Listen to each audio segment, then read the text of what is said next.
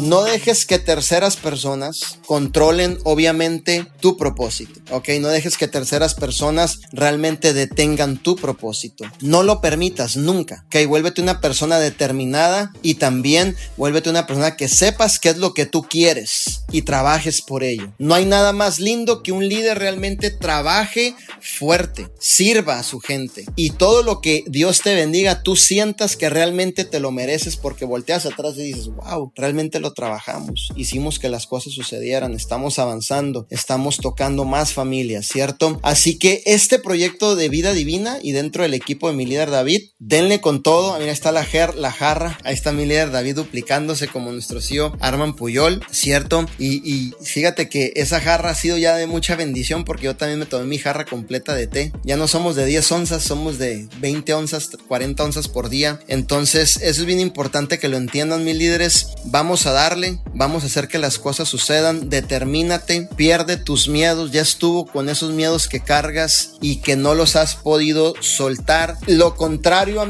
a miedo se llama fe.